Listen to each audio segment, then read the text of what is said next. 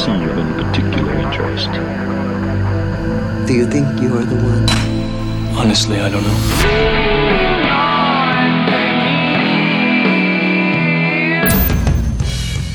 Hola, ¿qué tal? Te doy la bienvenida a un nuevo episodio de Uno entre Mil, un podcast sobre el lado B del emprendimiento. Mi nombre es Matías Villanueva y antes de comenzar esta charla te invito a que active las notificaciones y te suscribas a Uno entre Mil para poder apoyar a nuestro programa. Ahora sí, únete a esta conversación y transformemos este podcast en una ronda de cervezas para tres. En el episodio de hoy vamos a conocer el lado B de Ignacio Corrales, quien es el director y de marketing y cofundador de Brokers Digitales. Bienvenido Ignacio, ¿cómo estamos? Muy bien, Matías, ¿cómo estás tú? Bien, aquí bastante entusiasmado de compartir tu historia y tu trayectoria junto a nuestro oyente, porque estoy muy seguro que va a ser de alto valor para quienes estén presentes en este episodio. Será un placer poder eh, contribuir en lo que un granito de arena pueda dar a tu programa y algún, algún empresario, algún emprendedor por ahí que se quiera atrever en esta loca aventura de lo que significa eh, arriesgar, pues, ¿no? Un emprendimiento, un capital, tiempo, trabajo, esfuerzo, lo que puede aportar un placer. Exacto, estuve estudiando harto tu, tu carrera, tu trayectoria, tu empresa, ahí junto a tus socios. Así que mm, vamos a comenzar con una pequeña introducción eh, para quienes no te conocen. Y después de eso, dinos tú si es que hay algo que añadir. Vamos a partir con que Ignacio es ingeniero comercial, tiene especialización en economía, también tiene un magíster en finanzas, tiene más de 13 años de experiencia en la industria del turismo como gerente comercial, gerente de marketing, encargado de producto, tiene también una alta especialización en ventas online y en implementación de sistemas de transacción eh, electrónica, es decir, ventas digitales. Hoy por hoy es el director de marketing de Brokers Digitales, además es el cofundador, y es toda una comunidad de inversionistas y futuros inversionistas también, que se dedica a descubrir cómo invertir en departamentos y lograr que estos se paguen solos. Brokers Digitales tiene un método único y han hecho más de 21 workshops con resultados bastante impresionantes. Ahí vamos a compartir información de eso y tiene más de 300.000 integrantes en Chile. Además, en su tiempo libre le gusta leer, ver películas con su pareja y también por ahí comer asados con sus amigos. ¿Algo que añadir por, por ahí, Ignacio? ¡Wow! eh, me tienes muy bien sacada la foto. Muchísimas gracias por esa introducción. Efectivamente, es, eh, es a eso a lo que yo me dedico y es eso lo que me gusta hacer en mis tiempos libres. Pasar tiempo con mi mujer, con mis, con mis niños, con los amigos, comiendo un asadito, un queso con vino de repente también puede ser bien entretenido. Y cuando no estoy disfrutando de, de mi familia, estoy trabajando en brokers digitales, poniendo toda mi energía a ese emprendimiento que, como tú bien dijiste, está orientado a, a ayudar a pequeños micro inversionistas y futuros inversionistas inmobiliarios, ¿no? Que, que quieren invertir en el departamento. Exacto, sí, y además he de reconocer que eh, Brokers Digitales ha de ser una de las empresas en Chile que tiene una estrategia comunicacional y de anuncios pagados de las mejores que he visto. A mí me aparecen harto el anuncio, sobre todo que desde el año pasado he estado como bien metido en el mundo de los bienes raíces, las inversiones, estudiando. Soy un- una persona autodidacta y, y no es mi fuerte este mundo, así que he ido aprendiendo de referentes como ustedes. Y hablando de referentes, Ignacio, si hoy día tuvieses que definirte en una palabra como emprendedor que eres, ¿cuál sería y por qué? Una palabra como emprendedor, garra. ¿Y por qué? Porque tú puedes tener un sueño como emprendedor, puedes tener inclusive una estrategia como emprendedor, pero sin la garra nunca vas a empezar. Y más importante que eso, sin garra, quizás nunca termines. Por lo tanto, garra, consistencia, persistencia, esas son las cualidades que, un emprendedor debiese cultivar más profundamente. Más que el producto, más que, más que cualquier otra cosa, a nivel muy, digamos, como, como ser humano, como persona, como emprendedor, eh, es una de las características que tienes que desarrollar más fuertemente en ti es eh, el espíritu de superación, resiliencia, seguir adelante. Un emprendedor nunca pierde. O aprende o logra resultados. Pero perder, nunca. Muy, muy de acuerdo con eso. No se pierde, siempre se aprende. Y de vez en cuando ganamos también.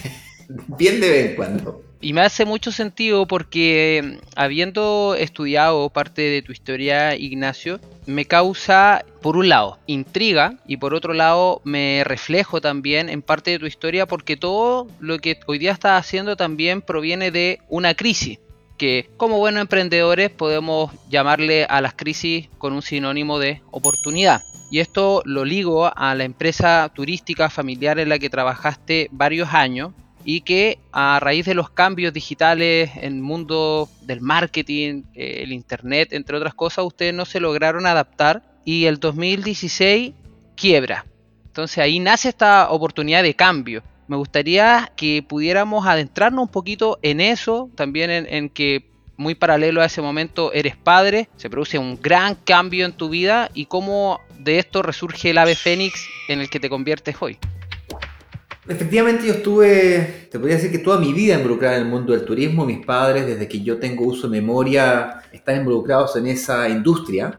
Mi padre fue empleado por muchos años, al mismo tiempo que fue emprendedor de la área de transporte privado de pasajeros. Hasta que un año, cuando yo ya era más adolescente, de haber tenido unos 15, 16 años, hice un programa de intercambio sobre los Estados Unidos y cuando me decidí o me autorizaron ese viaje a través de un programa de intercambio llamado Rotary. Mi abuelo era rotario en esa época. Bueno, larga historia corta, me fui de intercambio. Al regresar, mis padres habían emprendido. O sea, mi padre había renunciado a su trabajo y había emprendido. Siempre fui influenciado o educado en el emprendimiento, la verdad. Entonces, cuando salí de la universidad, yo también emprendí. Una partecita de la historia que no contaste es que al salir de la universidad yo realmente nunca busqué trabajo. Yo salí y tenía seis meses antes de salir de la universidad yo tenía ya un emprendimiento con unos amigos que estaban esperando que terminara las últimas trámites de mi universidad para poder dedicarme a, ese emprendimiento.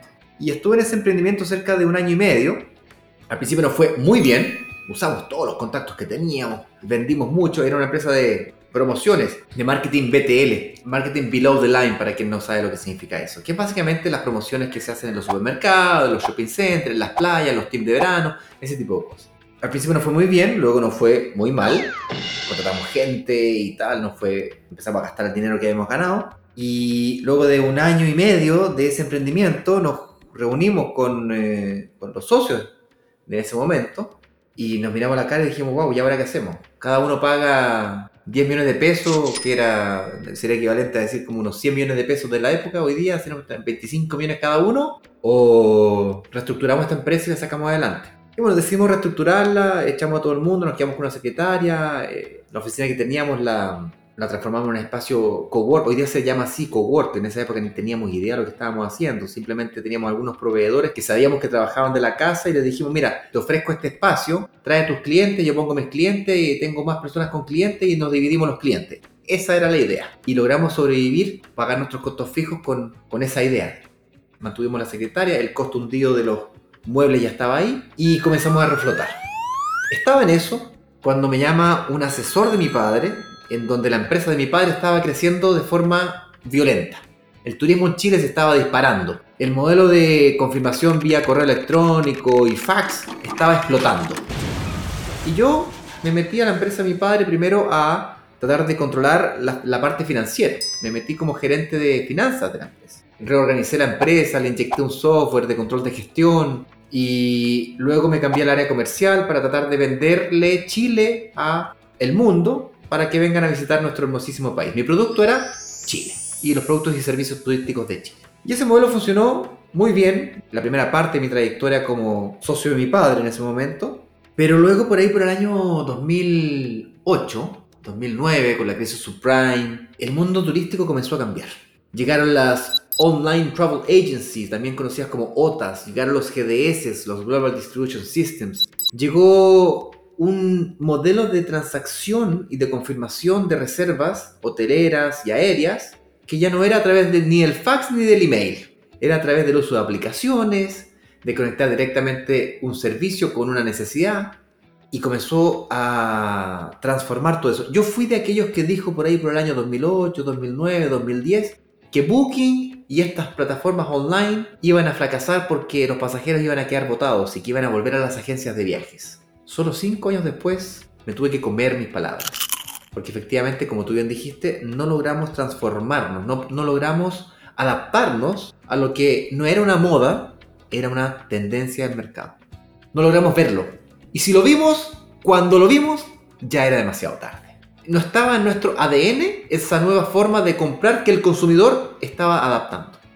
Y comenzaron a quebrar las agencias, las agencias nos hicieron algunos hoyos financieros y así luego de una larga agonía de 5 años, efectivamente, como bien dijiste, el año 2000, el 28 de diciembre del 2016, esa empresa cerró sus operaciones y aunque me cuesta aceptarlo, esa empresa quebró. ¿Y cómo fue que me reinventé en el mundo inmobiliario? Pues tal como tú bien dijiste, si había sido el mundo de Internet, el mundo de, las, de la tecnología lo que me había quebrado, y no solamente me quebró a mí, me quebró a mí, la empresa de, de, de, la familia, por suerte mi padre mi hermano habían hecho otros negocios, un negocio de transporte, un negocio de arriendo de motorhomes y campers. Ellos habían hecho otros negocios, pero yo le había puesto toda la energía que tenía a la agencia de viajes. Yo estaba convencido que la sacaba adelante. Entonces, si es que había sido el internet el que me había destruido, yo le prometí a mi mujer que yo iba a reinventarme en alguna cosa que tuviese relación con el mundo de internet. Y en esa época estaban naciendo estos nómades digitales, y yo veía videitos y leía blogs de personas que viajaban por el mundo, que se arrendaban una, un 4x4 y viajaban, vendían todos los bienes que tenían y viajaban en un 4x4 por el mundo y eso es lo que yo soñaba. Yo, yo soñaba con eso. Yo veía ya de, de, dos relaciones fracasadas, cada una con un hijo, y yo había tenido a mi hijo a control remoto, a mis hijas.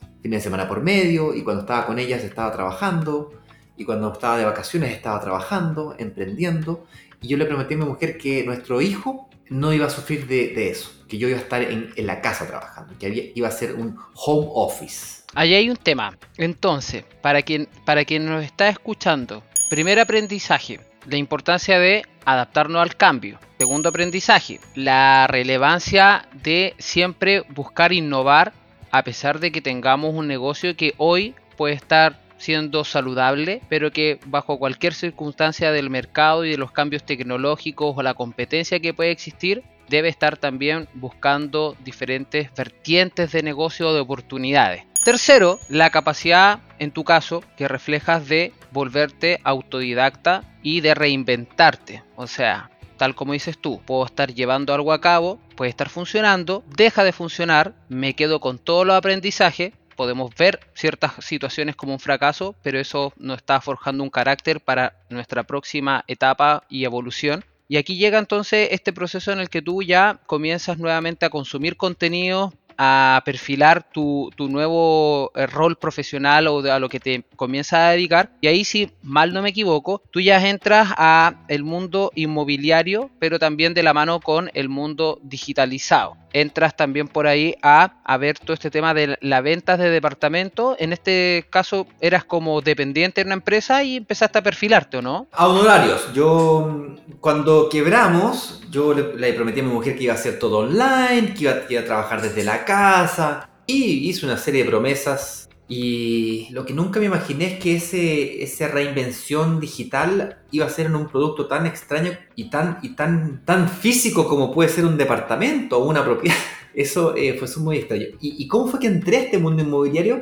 Es porque mi estrategia para, para reinventarme era, ya que me había presentado liquidación, pues yo me iba a quedar en el departamento, en el, me quedaba un departamento, yo cuando, cuando me fue bien la época ahora, yo había comprado otros departamentos y bueno, los fui vendiendo, inyectándole esa plata a la empresa, pero me quedé en un departamento que yo había comprado de inversión, un departamento de un dormitorio y un baño, tenía dos hijas, imagínate, esperando un tercero de un dormitorio, y yo me decidí quedarme en ese departamento hasta que me echen. Esa es mi estrategia. Mira, nos vamos de aquí cuando nos saquen con policiales o con, o con desalojo. El embargo. El embargo total, digamos. Yo iba a entregar todo, iba eh, a través de la liquidación, iba a entregarlo todo, me quedaba con lo puesto, pero me quedaba en esa casa por seis meses, tiempo suficiente para reinventarme. Dije yo, no sé cómo, pero yo en seis meses me reinvento. Y no alcancé ni siquiera a buscar trabajo y me llama el banco y me dice, mira, esa propiedad en la que tú estás ahora, esa propiedad que tienes de inversión, de un dormitorio en baño, esa propiedad vale 5.300, claro, 5.350 UF me dijo. Dije, no puede ser, si yo esta propiedad me la compré en 2.300 UF, te volviste loco, no.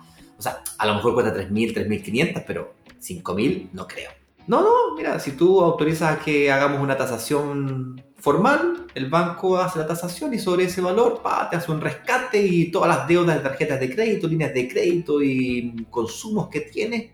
Yo debía en ese momento más de 3.000 UF y pa, me las inyectó todas allá adentro. Le debía como 1.200 UF, 1.600 UF, no me acuerdo el monto exacto de deuda que tenía, más todos los créditos de consumo que me, los me bajó la tasa de interés, yo tenía una tasa de interés del 5,9%, hoy día estamos reclamando por el 5,3, 5,4%. Yo, yo hice un tremendo negocio inmobiliario con el 5,9%. Pero en ese momento la reestructuración me la bajaron a 3,9, me llevaron la deuda de 10 años a 30 años y ¡pum! Tres meses de gracia, reinvéntese, me dijeron. Chuata. ¿Cómo puede ser posible que el negocio que menos tiempo me había quitado, que lo había hecho con plata que ni siquiera era mía, que menos preocupaciones, problemas me había entregado, había sido el mejor negocio que había hecho los últimos 15 años, siendo ingeniero comercial, especialista en economía, magíster de finanzas, la Universidad de Chile. Todo había sido en vano, excepto esta inversión. Así que me obsesioné, literalmente me miré todos los videos que miré en YouTube, todo, y había poca información, la verdad, me leí todos los libros que encontré, el famoso Rey Kiyosaki, Mente Millonaria, me leí todos esos libros motivacionales que me ayudaron muchísimo. Esto que estás haciendo tú ayuda realmente. Yo me aleonaba, me leía el libro y, me, y salía, vamos, que se puede, y cuando estaba más decaído, ahí es cuando en los libros, los videitos, me daban ideas y me, hacían seguir adelante. Así que lo que estás haciendo, felicitaciones porque espero que más de una persona ayude. Porque realmente a mí en su momento, podcast, libros y videos me ayudaron. Por proceso que duró aproximadamente tres meses, descubrí los famosos brokers inmobiliarios, que básicamente son un, un corredor de propiedades que tiene stock y yo como independiente podía vender el stock de otra persona, negociada previamente. Y así me puse a buscar clientes, comencé a vender, el típico proceso tradicional de cualquier vendedor, en los referidos, los amigos, los familiares, y así estuve cerca de tres meses. Y un día me cansé. Yo estaba acostumbrado a ser tratado como gerente, pero yo dijo, dijo el dueño. Entonces dije, qué cosa más ordinaria esto tener que irse a visitar los clientes o que los clientes vengan a mi oficina y no lleguen. Lo encontraba último, último ordinarios. Entonces, por lo tanto, dice, pero ¿cómo tan arrogante? Bueno, eh, era lo que yo pensaba en ese momento. Y yo sabía que en Internet estaba la solución, que en Internet estaban los clientes. Lo había aprendido muy duramente hace muy poquito atrás. Y yo veía en el mundo inmobiliario una similitud muy grande con la hotelería. El hotel tiene que vender noches de hotel y la inmobiliaria tiene que vender departamentos. Para mí eran, eran símiles. Y yo sabía que los clientes de las inmobiliarias estaban en Internet.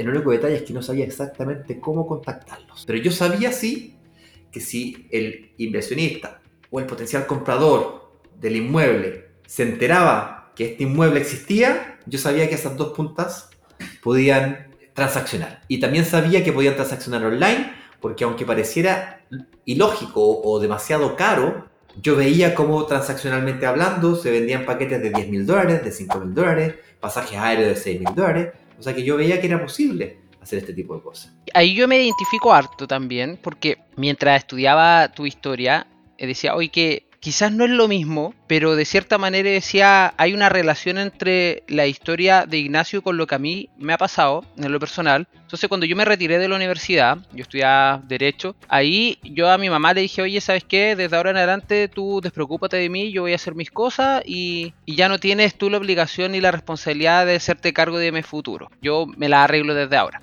Entonces, para poder sustentarme, yo trabajé en una inmobiliaria. Entonces partí vendiendo departamentos. Y al vender departamento, yo ya tenía ahí mi, negocio de e-commerce y vendía productos relacionados al surf y al bodyboard. Accesorios, tablas, trajes de neopren, entre otras cosas. Yo sabía igual que era el futuro, pero que en Chile todavía estaba un poco lento el engranaje. Todavía no, agarraba tanto. nadie creía. Estoy hablando del 2012, más o menos. Y ahí yo vendía departamento y cuando ya aprendí a vender departamento cero digitalizado, hubo un día que de aburrido empecé a juntar todas las cotizaciones, todas las cotizaciones y le empecé a pasar un Excel. Dije, ok, voy a mandar un mail. Y me acuerdo que fue con Microsoft Outlook. Y lo mandé y pum, se cayó el servidor. Ahí nos banearon. Me llegó un tirón de oreja de la gerente. Y después dije, ya, ¿cómo lo voy a poder hacer si ya no puedo mandar mail masivo? Entonces yo a algo me manejaba en una herramienta que Google compró que se llamaba PicMonkey, que era como el Canva de hoy día, donde uno hace como un Photoshop rápido. Y ahí dije, ya, ¿qué puedo hacer? Y conocí MailChimp hace 10 años atrás. MailChimp, para quien no lo conoce, es una plataforma de email marketing que te permite mandar correos masivos, en resumen. Y ahí yo, ok, aprendí a hacer eso y dije, ¡pum! Se me prendió la ampolleta porque dije, en muy poco tiempo puedo mandar un correo, hacer un diseño que para mí es simple, agarraba mi iPhone, sacaba una foto panorámica desde la vista, proceso de construcción, ¡pum! Listo. Mandaba, veía quién abría el correo, cuántas veces, a los que abrían más de 5 veces el correo, porque a veces a todos nos pasa, abrimos un correo después de nuevo, de nuevo, de nuevo, para la información. Ya hay ok, y llamaba a esa persona. Aló, hola Ignacio, ¿cómo estás? Bien, ¿y tú? Hola, sabes que te acabo de enviar una información del proyecto de la fragata que está ubicado al lado del casino en Joy en La Serena. Ah, sí, sí. Yo ya sabía que había abierto el correo. Entonces ahí ya linkeaba, le decía, ¿en qué te ayudó en la gestión con el ejecutivo del banco? Tengo ejecutivo en todos estos bancos. ¿Cómo avanzamos? Y listo, yo empezaba a avanzar. Entonces la tarea que a los otros vendedores les tomaba un día y todos estaban, no querían llamar, esperaban que llegara las personas, yo las salía a buscar en internet. Y empecé a generar mis ventas, me empezó a ir bien y eso se lo empecé a inyectar como capital a mi e-commerce y fui aprendiendo de marketing hasta que en un momento dije, ok, yo ya puedo hacer quizás servicio de marketing, tengo mi e-commerce, aprendí a hacer tiendas online en WooCommerce, podría hacer esto.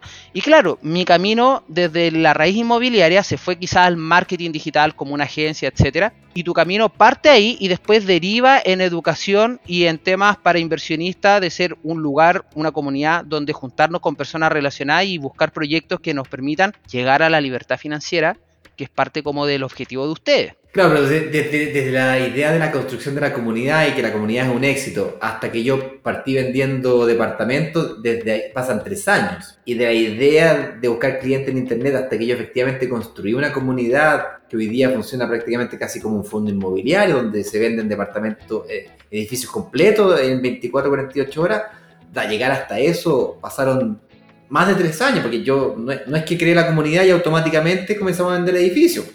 o sea, es todo un proceso. Entonces, así como tú, también me, me, me, puse a buscar cosas en internet y empecé a buscar gurús de internet y obviamente me empecé a comprar cursitos y me compraba un cursito por aquí, otro cursito por aquí, el cursito de Instagram, el cursito de Facebook, el cursito de esto. Y a puro cursito me fui a haber comprado unos 15 cursos. Y yo los miraba, los miraba todos, ah, sí, interesante, pero nada nada que yo dijera, como que wow, sabía que necesitaba algo más. Entonces me empecé a buscar quiénes eran los mejores, los mejores de internet del mundo.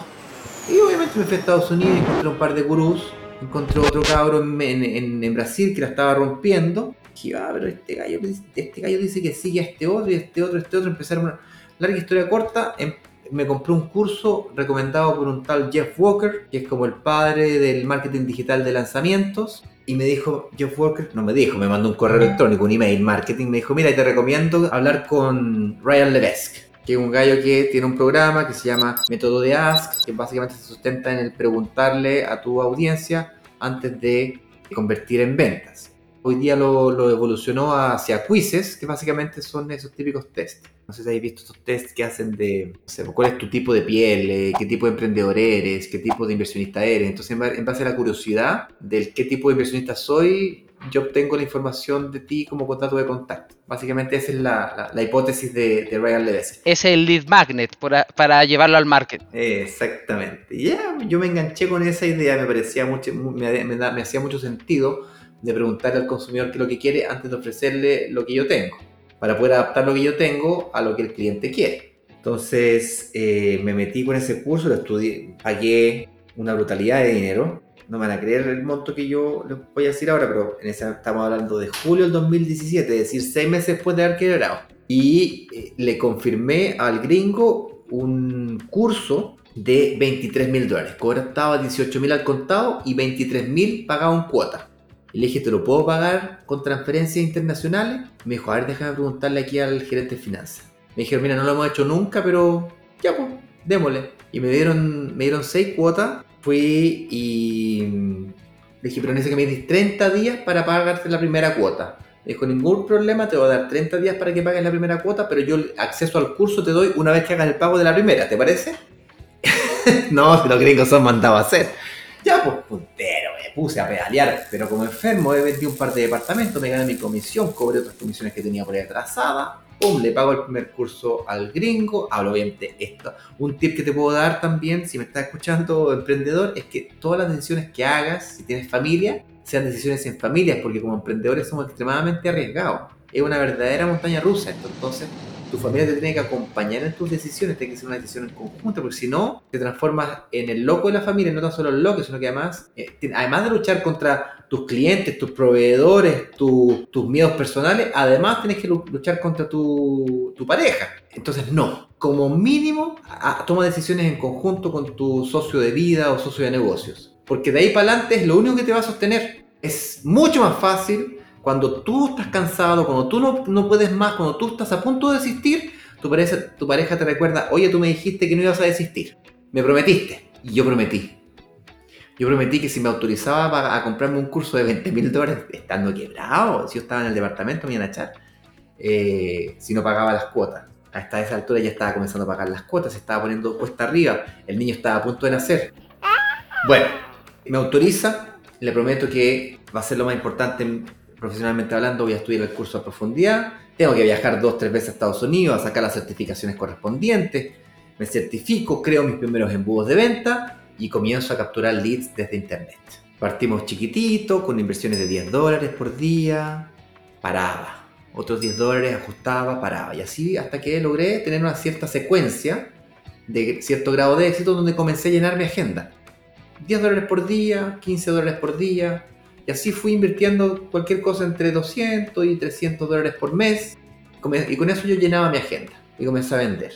Luego superé un poquito el, ritmo y mejoré que la calidad de los leads. Aumenté quizás a unos 500 por, por mes. Y yo con eso, con 500 dólares por mes, yo llenaba mi agenda completamente. Trabajaba de, de, lunes a domingo, feriado, me daba lo mismo. Yo tenía 4, 5, 6 o hasta 10 reuniones de repente eh, por día. Pequeño paréntesis para quien nos escucha, hoy día, donde ya has consolidado el negocio, tienes socios, hay un equipo detrás también de brokers digitales, ¿sigues trabajando de lunes a lunes 24/7 o has logrado ponerle un freno a eso y, y, poder separar tu vida laboral de tu vida familiar o de tus pasatiempos? Qué buena pregunta, fíjate. Eh, te podría decir que en enero del 2022 yo tuve un, break, un breakout, o sea, un, colapso, básicamente, en donde eh, en ese periodo yo puse todo en la línea. Mi, arriesgué mi físico, mi, mi mente, mis amigos, mi familia, mi mujer, mis hijos, todo lo arriesgué y me tomó ocho meses con nutricionista, médico, personal trainer. Tuve que contratar equipo extra en la oficina para poder reparar todo ese exceso de trabajo, todo ese exceso de esfuerzo por tener ese ritmo tan intenso de trabajo de lunes a lunes. Entonces, si yo tuviese que rehacer todo nuevamente, definitivamente si una de las cosas que cambiaría sería a darme mis descansos correspondientes. Y no estoy hablando del descanso el domingo, solamente. Estoy hablando de unas merecidas vacaciones de por lo menos dos semanas, una vez al año. Yo no me tomaba vacaciones de 2013 o 14, ya no me acordaba. Ni me acordaba lo que eran vacaciones. Entonces, tu performance comienza a disminuir, personas desesperadas toman decisiones desesperadas y yo estaba en esa situación, ya no, ya no, ya no computaba bien. Y la diferencia es brutal. Hoy día tengo un ritmo de trabajo intenso, pero no escalofriante como el que tenía antes. O sea, yo trabajo hoy día, me levanto muy temprano, 5, 5 y media de la mañana. Ese un día eh, me tomo una hora para despertar, me tomo mi café y no hago nada. Converso conmigo mismo. Miro el amanecer generalmente, me siento en la silla y no hago nada durante aproximadamente una hora. Luego se despierta mi mujer, el niño, y ahí comienza el día y vamos al gimnasio y hacemos todas las actividades del resto del día. Hasta las 8 de la noche donde ya se para toda la actividad, 7 y media, 8 de la noche se para toda la actividad y ahí voy a descansar. Qué importante lo que tú mencionas porque cuando comenzamos a emprender llegamos con tanta garra, como dices tú, tenemos consistencia, tenemos persistencia, queremos superarnos, tomamos decisiones arriesgadas, pero también llega un punto en el que nosotros ya no dejamos de presionar el acelerador y poco a poco el motor de nosotros empieza a fundirse que es lo que te pasó a ti, que es lo que también me ha pasado a mí y es lo que a muchas de las personas que han participado en este podcast también le ha sucedido. Entonces, al igual que tú, tengo un post por ahí en, Instagram, recuerdo, donde el año pasado o a fin del año pasado dije, oye, este fue el año donde más nuestra empresa creció, donde cumplimos las metas que nos habíamos propuesto, pero lo más revelador de todo esto fue que llegué a mi meta y no había nada, y todo lo que había sacrificado para llegar a esa meta me hizo reflexionar si de verdad valía la pena.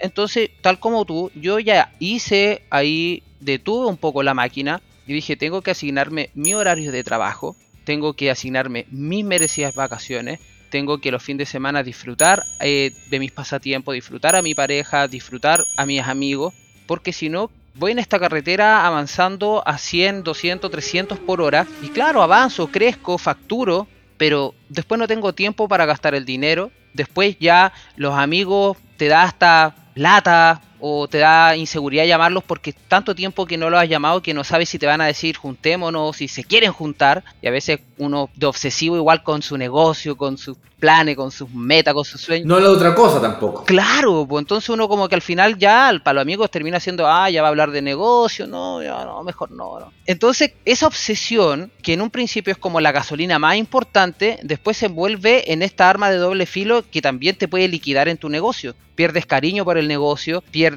energía y pensando que eres más productivo porque tienes más tareas, porque haces más cosas, al final después el cuerpo va y te dice, toma, aquí está tu factura, descansa, tómate vacaciones o esto se acaba. No lo podrías haber dicho mejor. Efectivamente, si tú me preguntaras qué cosa cambiaría, repito, una de las cosas que yo cambiaría en este proceso escalofriante que se vivió de, de crecer y de reinventarse, pues sí, una de las cosas que yo cambiaría sería, sería esa.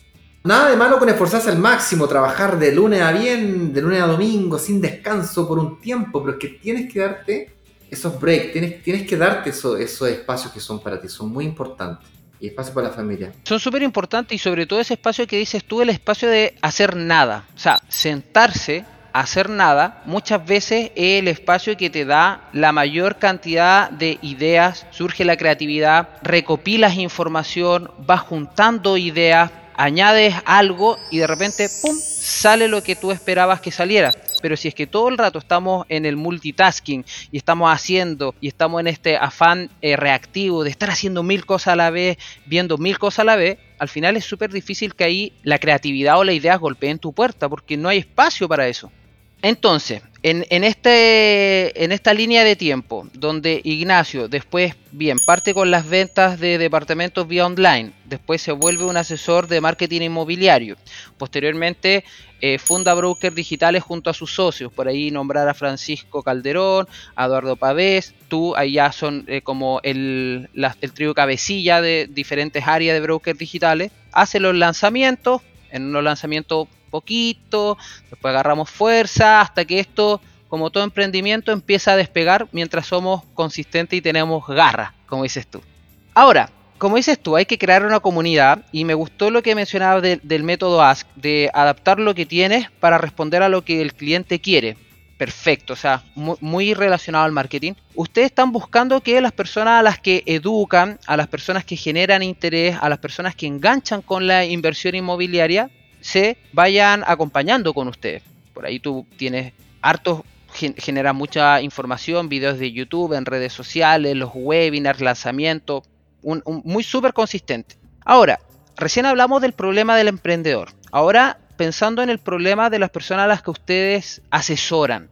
¿Qué problemas existen hoy día en relación a la inversión en Chile o en Latinoamérica? Podríamos nombrar, no sé, la falta de cultura de este tema, podríamos nombrar la falta de ahorro y también podríamos hablar de la existencia de deudas. ¿Qué consideras tú que hoy día son los problemas más importantes para las personas al momento de ir a invertir en propiedades? A ver, un microinversionista entendiendo por un microinversionista generalmente un, profesional, y cuando hablo de profesional no me refiero a la persona que salió de la universidad con un título, me refiero a todo trabajador, emprendedor que hace lo que hace con pasión y es bueno en lo que hace. Si eres bueno en lo que haces, generalmente ganas algo de platita. También, viene, viene directamente relacionado. Generalmente, porque siempre hay excepciones. a esas personas le interesa el mundo de la inversión inmobiliaria tal- probablemente tal como a ti, pero tampoco quieren dedicarse a vender departamentos o, o crear imperios, así Robert Kiyosaki con 2.000 departamentos. No, están buscando algo más. Yo a eso le llamo llegar allí. Entonces, lo que yo me enfoco mucho en la comunidad es descubrir qué es lo que allí significa para cada uno de los inversionistas. Entonces, no es que la gente quiera invertir en departamentos. Lo que quiere hacer es utilizar el vehículo de la inversión en departamentos o propiedades para conquistar otras cosas. Lo llamo el porqué profundo, también le llamo yo. Si tú conoces el porqué profundo de tu cliente, y me hablo de tu cliente ideal, es mucho más fácil poder crear un producto que efectivamente logre aquello. Me explico. Un inversionista, microinversionista, sí, claro, quiere un departamento que quede acorde a su capacidad de financiamiento, a su capacidad de pago del pie, a su capacidad de, absorber información para poder invertir correctamente sin equivocarse, para que tenga plusvalía y sea un buen negocio y que no le quite tiempo. Sí, genial. Esos son los abdominales. Pero lo que realmente quiere no son los abdominales. Lo que realmente quiere son jubilarse anticipadamente, quiere ser libre financieramente, quiere comprarse dos, tres, cuatro departamentos, venderlo y luego comprarse la casa, quiere asegurar el futuro de sus hijos, quiere asegurar su fu- propio futuro, no depender de tercero, entendiendo por tercero el gobierno de turno o sus hijos. Quiere viajar, quiere pagarse unos estudios, yo no sé. Hay tantos sueños por cumplir, lo que sí estoy seguro es que esos sueños son fuertemente vinculados al amor. Y el departamento es simplemente un vehículo, entonces yo no le doy tanta importancia a los metros cuadrados ni a la parte de ratios financieros, que yo solo calculo acá, acá inversión inmobiliaria. Pero es que a nadie le importa el ratio financiero, si al final lo que te importa del ratio financiero es que sea un buen negocio para que te permita llegar más rápido a donde quieres llegar. Entonces yo me enfoco mucho en hacerle ver a nuestros, a nuestros inversores y posibles futuros inversores que este vehículo en particular, que este departamento, que este proyecto que encontramos, lo acerca más rápido o, o- o más grande a lo que está queriendo hacer. Generalmente nosotros como seres humanos buscamos atajos. Y eso, eso ayuda mucho. Yo- al final de cuentas, la información es eso, un atajo. Y los que están escuchando este podcast están buscando eso, un atajo, dónde están las piedras en el camino. Para yo poder saltarlas, eh, pasarlas rozando si es necesario, pero pasarlas. Y eso es lo que estamos haciendo acá. Y es lo mismo que yo hago con los inversionistas. Les digo, mira, hay una piedra. Porque mira, no basta con que yo te diga, este es el departamento que te toca invertir a ti. Este es el tuyo. Eso es insuficiente. Además te tengo que decir cómo llegar a que este departamento se tra- se transforme en, en tu tesoro. Mira, si yo te dijera, allá hay una isla y esa isla tiene un tesoro que son tus sueños, no basta con que te diga, mira, ya está la isla, anda y búscala. Además te tengo que decir, mira, que ya te tiene que, que comprar o arrendar para que te lleve a la isla. Además te tengo que enseñar a manejarlo. Además te tengo que decir quién es el capitán adecuado para que te ayude a llevar esa isla. Te tengo que decir cuáles son los motores correctos que tienes que instalarle, cómo cargar la benzina. Y cuando tengas todo preparado y antes de partir te tengo que decir, oye, ¿sabes qué? La ruta no es la de la derecha, es de la izquierda, porque a la derecha hay arrecife. Y cuidado con las tormentas, porque las tormentas te pueden botar. Si viene una ola, le pegas bien de frentito. Y allá está, ahí vas a llegar a la isla. Entonces, no es simplemente decirte, mira, este es el departamento. Y te mando el PDF con el, con el, con los ratios financieros y las características del departamento, si eso no es lo que está buscando la gente, ni el inversionista. No están queriendo saber cuántos metros cuadrados, quieren saber si es que ese departamento les permite llegar más rápido o, o- más arriba a lo que ellos realmente están buscando. No quieren perder sus ahorros, de su, de su vida. Eso es lo que están buscando. Genial, o sea, no, de verdad, totalmente de acuerdo y este pequeño extracto de lo que tú mencionas es prácticamente el marketing, o sea, es cómo mi producto o mi servicio lleva a mi cliente objetivo del estado A al estado B, cómo mi producto o mi servicio se transforma en un vehículo para cumplir esas expectativas de mi cliente. Y cómo debo enfocarme obviamente en conocerlo a mi público objetivo para cumplir obviamente el sueño que tienen, o sea, prácticamente eso es marketing. Y eso está también súper reflejado en tu propia historia, Ignacio. O sea, si lo llevo a una nota en el diario que, en la que te entrevistaron, dice así, inversionista que vive en casa arrendada, ya que gana más comprando deptos departamentos pequeños. Entonces, claro, o sea, tú tienes también súper claro hacia dónde quieres llegar y utilizas esto a través de un método, te apalancas o inviertes para llegar a tu meta y acortar la brecha del tiempo y el espacio y reducirla y también en cierta manera arriesgar o desistir a ciertas cosas porque muchas personas cuando empiezan a ganar dinero la única manera de demostrarlo es a través de los bienes pueden ser bienes raíces departamentos, casas, terrenos, o también puede ser el auto, la ropa, que es lo que las personas ven y al tiro pueden asumir, ah, Ignacio a Matías le está yendo mejor. Entonces, no sé, a mí, de hecho, en algunos podcasts de, del programa he dicho, muchos amigos me dicen, oye, pero ¿por qué si te está yendo bien no cambiáis el auto? ¿Por qué, no, ¿Por qué soy tan cagado? No es que yo sea cagado, es que yo, en la posibilidad que tengo en el banco de pedir un crédito que tú no sabes, yo lo pedí para comprar un terreno que se me paga en 5 años. Con el otro crédito que consumo yo, compré casas rodantes, construí un centro turístico. Obviamente podría haberme comprado el auto del año, pero mis brechas de tiempo y espacio se están reduciendo para llegar a mi libertad financiera para poder optar al sueño que tengo y que es lo que tú mencionas. De hecho, me hizo mucho sentido y me sentí súper identificado con esa nota porque fue como, wow, genial. O sea, hay personas que en realidad son capaces igual de renunciar a, al objeto brillante para llegar realmente al oasis. O sea, no persiguen el espejismo porque saben que más adelante está el oasis donde quieren llegar. Así es, yo vivo donde quiero vivir y invierto donde es más rentable. Punto final. Inteligente, ¿no? Yo no digo que lo que yo predico sea el único mecanismo o método. hay millones, hay muchas estrategias de, inversión inmobiliaria y inversión en, otro tipo de productos también, sin lugar a dudas. Pero lo que dices tú, lo que dices tú es, muy cierto, o sea, hay que enfocarse a, ese, a ese porqué profundo. Cuando estás a punto de desistir, ese, ese porqué profundo el que te va a rescatar. Tu cliente de ti no quiere los abdominales, tu cliente de ti quiere la guata de calugas. Vende las calugas, entrega los abdominales. Excelente. Ignacio, si las personas que en este preciso momento nos están escuchando quieren conocer más de ti, quieren conocer más de brokers digitales, ¿dónde pueden encontrarlos y seguirlos? Es muy fácil, tenemos una página web, brokersdigitales, plural, brokersdigitales.com. Ahí pueden pedir acceso a ingresar a la comunidad, puedes ingresar a cualquiera de los grupos de WhatsApp y en esos grupos de WhatsApp nosotros compartimos todas las actividades que vamos realizando todos los días aquí en, para la comunidad.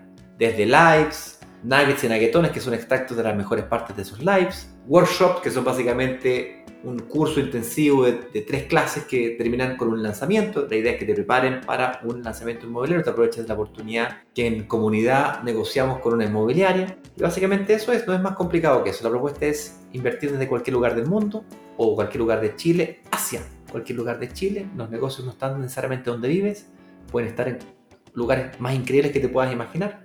Y eso, quería dar, pasar un mensaje, si me permites, hacia todos los emprendedores que nos estén escuchando. Yo, yo acostumbro decir a amigos y familiares y conocidos que, que tienen ganas de emprender y les digo, les digo que un emprendedor es un, es un personaje medio loco que tiende a pegarse la cabeza a bastante virtualidad y quedar medio loco porque tiene que luchar contra los proveedores, contra los clientes, contra los empleados, contra la familia tiene que además eh, luchar contra el gobierno, contra los impuestos.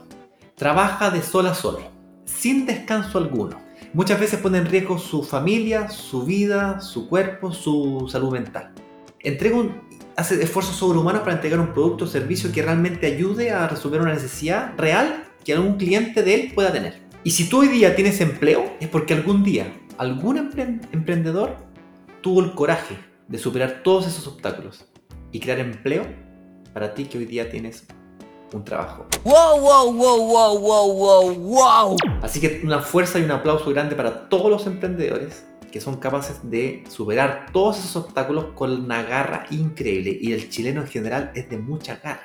Tiene que simplemente atreverse a superarla los miedos que lo impiden. Y yo, yo lo que añadiría también ahí a, a lo que tú mencionas que es súper cierto es también agradecer a quienes creen en la convicción y en el propósito de los fundadores de esos negocios, esa empresa y esos emprendimientos porque también ven ahí proyección. Entonces yo creo que al final los emprendedores necesitamos de personas que crean en nuestro propósito para formar un equipo de alto rendimiento que pueda también abarcar y responder a las necesidades de un público o un mercado en específico, un mercado objetivo. Entonces, genial. Yo me quedo con hartas cositas aquí anotadas. De hecho, me gustaría recalcar la importancia de descubrir el allí de tus clientes para llevarlos desde un antes a un después, la relevancia de el adaptarnos al cambio, generar innovación en el, en el método de conocer también a nuestros clientes para adaptarnos y responder a lo que buscan y también obviamente tal como has podido contarnos tú, la importancia de estarnos capacitando constantemente, de invertir en nuestro conocimiento y que eso nos vaya dando frutos y resultados en lo que hacemos.